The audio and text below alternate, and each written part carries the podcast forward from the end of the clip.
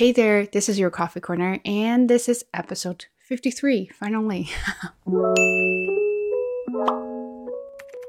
okay, uh, if you watched the last episode, I kept saying 53, 55 because I kind of lost the track of how many episodes I've done, and I thought I did 53. I did a 52, but apparently I didn't, so there was a mistake in the previous video, and finally we're reaching to episode 53. Yeah. Okay. So I am not sure this how this video is going to look like at the end because I really didn't plan plan anything. And I kind of figure out I've been really enjoying not planning things and just kind of go with it, you know, wing it and see how that looks in the end. But anyway, uh, I do have a theme for this video a little bit uh, because I've been trying something new, kind of new, but not really new. And I found that very effective and that really uh, has been working uh, for me well, really well. So the, the topic is about the topic is. So it is about uh, scheduling or being organized or planner or whatever you want to call it. Uh, I bought two things. Okay, let me show you. I mean, I constantly buy things, but I feel like I finally bought something that I really like and useful and practical. So if you can see here and here.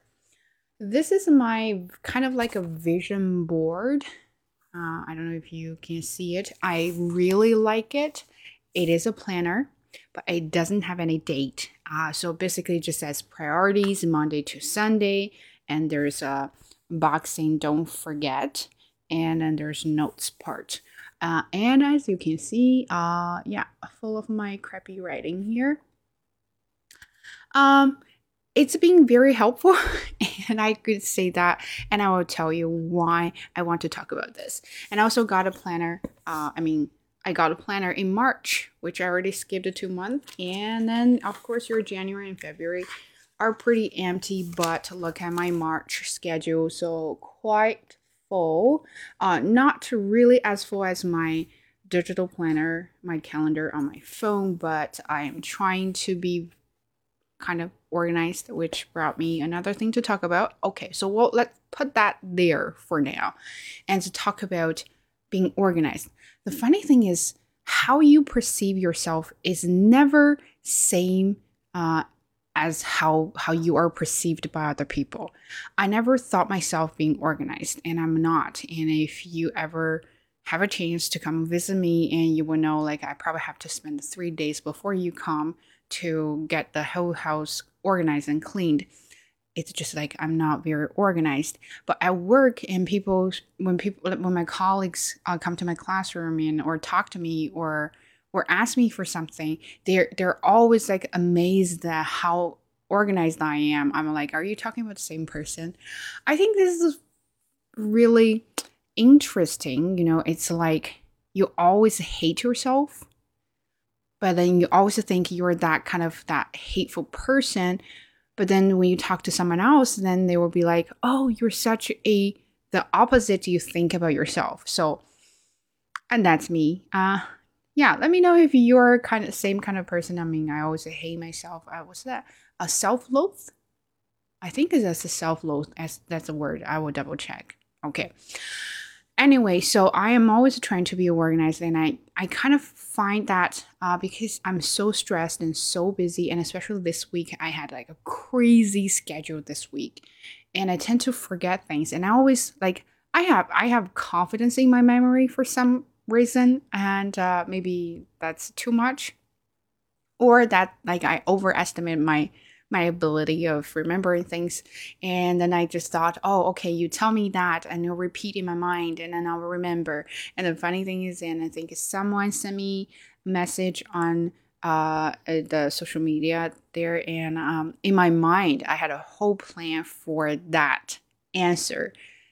And that was it until today she sent me another message that oh uh, I, I watch all your videos about how to learn how to write or things like that i shouldn't bother uh, i shouldn't ask you i'm so sorry i'm like what are you talking about and until i kind of went uh, a few messages back and then realized oh she asked me something about writing but i totally totally totally forgot to respond to the message just because I thought I did. I did respond to her and I had a whole plan about that. And yeah, and I apologized. I was like, oh my God, my brain is definitely not working really well. Um, so I got that done. And then I kind of feel like, you know, I should have done this a lot earlier. Just write down everything that I can't actually see, and then I will make sure I do it. And I feel so much more uh, confident or comfortable and even happier about what I've achieved, even though I had a crazy busy schedule this week, but I definitely felt a lot of fulfilled just because I was able to sort out everything and finish that and put a check mark on it. And yeah, so that's what I want to talk about. I've been trying, I mean, if you know, there's there's a huge thing about digital planner and digital journal things like that. And if you go to YouTube or even any kind of social platforms, you will find a lot of videos about how to do this, you know, how to design your own digital planners, how to, you can even buy those kind of uh, tablets on anywhere. I mean, I bought one on Taobao and I bought one from Etsy. Um, they're not cheap. I mean, they're not very expensive, but they're not cheap. So I did those. I thought I, I, I really made a big plan for myself. So I'm going to really use it. I'm going to really plan my day. Because when you watch those videos, you just always feel so motivated and you want to be part of it. And you feel like, okay, I wake up at seven, which is impossible for me. Uh, and then I'll do this. And, and, and you write everything you are going to do for today. I thought I would be like that. And I thought, oh, my life is going to really change. And of course, nothing changed. And I really hated it. Uh, not, I'm not saying that it is not too good. I'm sure it is very effective. A lot of people would just really use it. It just doesn't really work for me, this Lizzie guy, right? Girl, I don't know. So I I was really trying so hard. I've tried those digital planners. I, I, I even did like, you know, stickers and then really make it beautiful and change the colors. And then my handwriting wasn't good. I even practiced my handwriting, everything. Then I kind of realized that I lost the point of having a planner because, like, what is the point of having that? To organize your life. And if your whole focus is about being, you know, making it look nice, um, you might as well just do something like art or design as your hobby, not not as a tool to sort out things uh, for your life, especially your work life. And then somehow, I don't know, something just hit me that day. Somehow I went to look for um, like planners, things like that. And then I found those two things. They're on sale because you're supposed to buy them in the beginning of the year, right? Uh, so they're on sale. I got them. I, I didn't really think it would work until I, I really got this pad thing I will show you. And it's just like blank page like that. So I am definitely not good at showing you things. Anyway, I like it's not planned. You know what I mean? It's just a blank page for you to fill in with information. Uh, I like that kind of flexibility that you are able to just do whatever you want. And the biggest thing, a biggest advantage of having that is I can see it. It's always on my desk like this. Every time when I have something, right away I'm gonna jot it down on the paper so I know there's a thing. And every time when I sit at my desk and I can see it, and I can put a check mark, and if it's still like a blank there, I know I haven't done that yet, and then I will plan my day on my calendar, which is here because I have to think really, really thoroughly about something that I have to do this month. And I put it there. That is a reminder number one. And then I will put the most important thing on my phone. That is reminder number two, because that will send you an auto reminder say, hey, you know, tomorrow you have something up. And then I will put my reminder number three, which is this and I put everything there so I can see it every day. I'm that kind of person that if I don't see it, then I don't do it. And if I don't see it, and then that doesn't exist. So that's how that works for me. Uh, so I'm so happy I got that.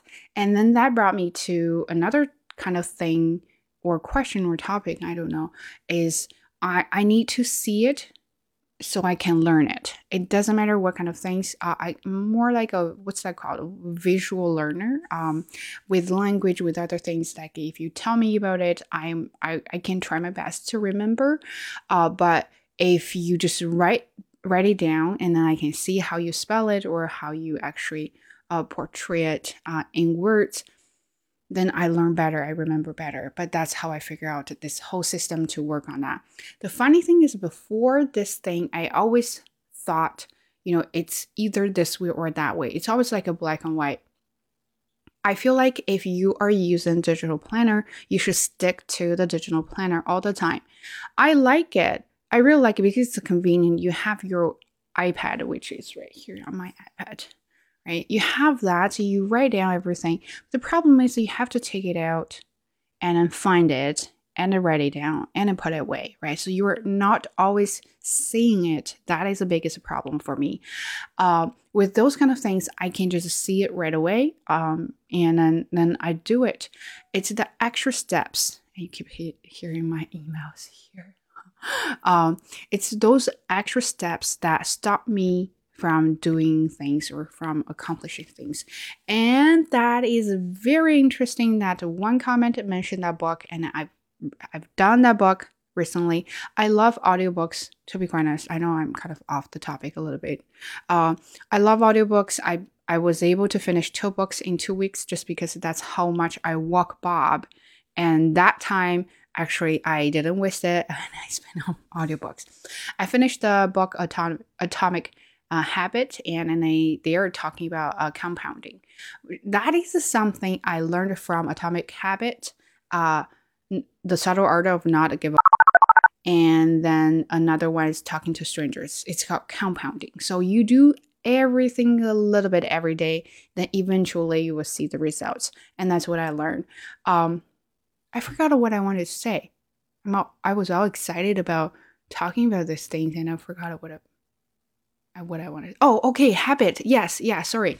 So I found that so in that book, uh, Atomic Habit, uh, which has nothing to do with the compounding, is you have to find your own system that will make your life easy. The truth is, the, the yeah, the truth is, the real, reality is that a lot of good habits or a lot of things you're supposed to do are painful to do right? So that kind of pain stop you from doing it, stop you from achieving it. And then you have to make it work for you because you do want to have the good habits. Then you have to figure out a way to make make it doing that thing a lot easier for you so you will want to keep doing it. Uh, and bad habits, the opposite. You're supposed to make it more difficult to do bad habits. And then you will be like, oh yeah, I don't want to do it. So I don't know how uh, that would work. But I definitely feel how having a good habits or how develop a good habits uh, is important and how you can actually develop it develop a, it in a sustainable way so make it easier for you to do and that's how i figure out this planner what i mean i've been wasting not wasting i've been trying to find something to do it. And i really thought the digital planner was a thing especially when i first got my t- brand new ipad. And then i was so obsessed with it. And i felt like i was looking for a lot of tutorials about how to you know optimize your ipad and using all kinds of dig- things in digital way. And then realized that my focus is not doing the thing. My focus is is doing it digitally. So that totally you know um, just sh- that whole thing has off my topic. And then of course i'm not going to stick to that because it's too too much work. And that is why when i do videos here i am trying to make the whole process so as easy as possible. I cannot say easier as easy as possible. So i want to do it. I don't feel like it's a it's a burden you know um then then then i would want to do more. So and that is why I don't have subtitles. I'm sorry. And sometimes they have the AI subtitles that I have no idea until someone actually comments, "Hey, you have subtitles." I'm like, why? Why am the last one who actually knew this is going, uh, what's going on? Anyway, so, and that's how I figure out if I make this whole habit easier for myself, then I will more likely to stick to it. And that's how I actually really found that so useful, so practical for me. And I will have I don't have my priorities first because you know it's just start of the week, but I do have a lot of things going on. I mean, this week I have my regular job uh, at at at the school and then at university, but then they have a new courses called Chinese business, and they need someone who speaks Chinese and English uh, to help them with uh, their essays, Chinese essays. So I'm there, and then they asked me if I could do some extra hours, and then I didn't really want to, but then my friend said, "Oh, you should take it. You know, I don't feel like I'm capable, but you should definitely take it." And I was like, "Okay, so I'll do you a favor." So I took that, which kind of like threw me off a little bit. The whole week I've been so exhausted, and then I have my cousin. Uh, I really like her. I mean, oh, she's so lovely. So I was helping her with TOEFL and I enjoyed that. I think the difficult part for me to to teach or to help someone with the language learning is it's very hard for me to explain things in Chinese because I've done that whole process in English more than in Chinese. And then I kind of got like very disorganized and then and a lot of things I was seeing there was like, okay, I feel like I was translating English into Chinese or sort of things. But I don't want people to feel like I'm trying to show off, like, oh, you just have everything figured out in English. And no, it, it's just very hard. I'm not talented. I can't. There's, I found a word, it's called byelingual. It's B Y E instead of B I. Byelingual means you're learning two languages or you're using two languages but then because you're dealing with the two languages that is so much that you you started to lose both the languages. So that's like a byelingual. It was really funny i saw that.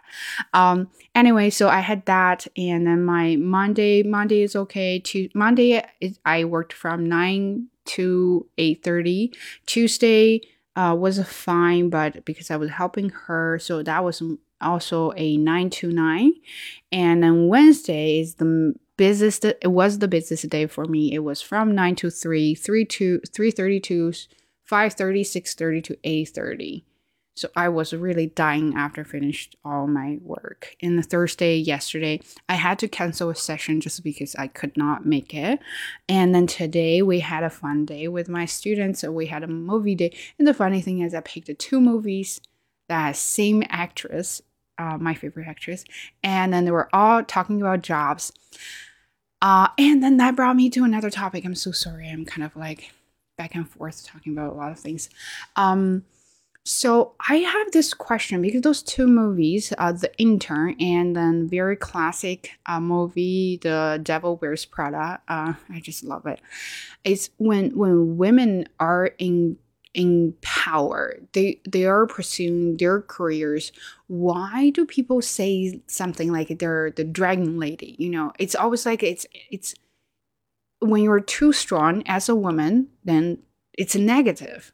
But if, if you're a guy in that position you're really achieving a lot and you're trying so hard to achieve a lot then this guy is outstanding and capable. But when a woman does that then it's like it's you're too aggressive which is really funny that point. And another point is when you have especially when a woman has a family that you you have a husband you have a kid and then both both you and your partner work and then then why almost all the time why is the woman who who has to give up her career it doesn't matter if she is you know, moving up or not. And then then she's the one who who is more thoughtful to say i'm going to do things for the family uh, because it's good for the family. But if if it's a guy in in that position and then that totally switched because people think that why why why your wife or why the mom is not staying at home taking care of everything. Uh, so I, I just found that very interesting. I mean, those two movies are not recent. I and I've seen them so many times just because I like that. I like them a lot. But but not till today I was really thinking about. I mean, when I saw those movies, I was quite young and I didn't really uh, think too much, but now I'm just thinking that when a woman is pursuing their career, why is it is such a negative thing and why we're considered aggressive. And when it comes to the situation that uh, one of us have to kind of compromise for the other one, why they always have why does that always have to be the woman? Is that because you know women are more thoughtful, that more tolerate, tolerate, tolerant, that if if you know if my husband my boyfriend or my partner has a career and then he or she really wants to do it then i would just say uh, yeah you do it. You go ahead. You you go after your dream. But if it's a woman and the guys seem to be a little bit more impatient uh, I, I could be wrong. I'm just saying from my perspective but correct me if I'm wrong. But I just thought that was very interesting when we saw the movies, and most of my students are female and were and from different cultures, and, and some of the religions are very, very condescending when it comes to female. So we were really talking about that, and I thought that was fun. Anyway, so that yeah, that is from a traditional paper pen uh planner to digital planner to movie topic to women topic. Anyway, so I'm all over the place. But I really I excuse me, that's a Bob snoring. Bobby? Are you okay? Okay. So that's just me thinking uh, about those kind of things. But let me know what you think about that kind of topic. I mean, women and men, things like that. I mean, it's to be a, like a forever debate. Uh, but who who is more capable of taking care of family right i guess it's not gender related it's not biologically that it has to be a woman who take take takes care of family i mean guys also can learn and a lot of things that it doesn't have to be a guy because women also can learn and there there are definitely a lot of differences between women and men but there are a lot of activities positions and uh, life events that have nothing to do with your uh, biological identities, right? So, so that's just my point. Just my point. Anyway, I like this. Back to that, I like this. I think a lot of things uh, is not black and white. You don't have to choose one over the other. It can be both. Right now, I figure out that it what it works better for me is I will have paper version of my planner because it is so much easier for me to plan things. Uh, once you have something going on, immediately you want to jot it down and then that's it, right? And you will look at that all the time and come back and finish it.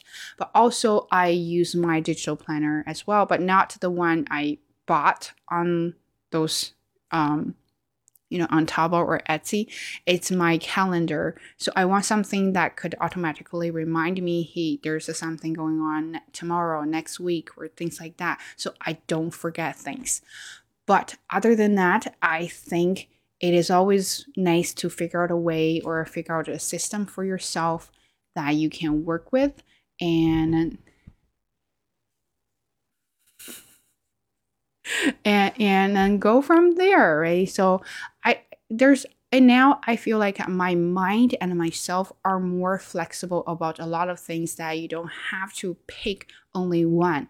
Just just think about what works for you and then then go from there right so you don't have to you don't have to be like it has to be like this and also one thing i learned and I, we chatted chatted about this in the group um, so we're talking about room for errors. That you, when you plan things, you have to leave certain margin for the potential errors or make mistakes or uncertainties in the future, so you don't always feel like you have a super tight schedule.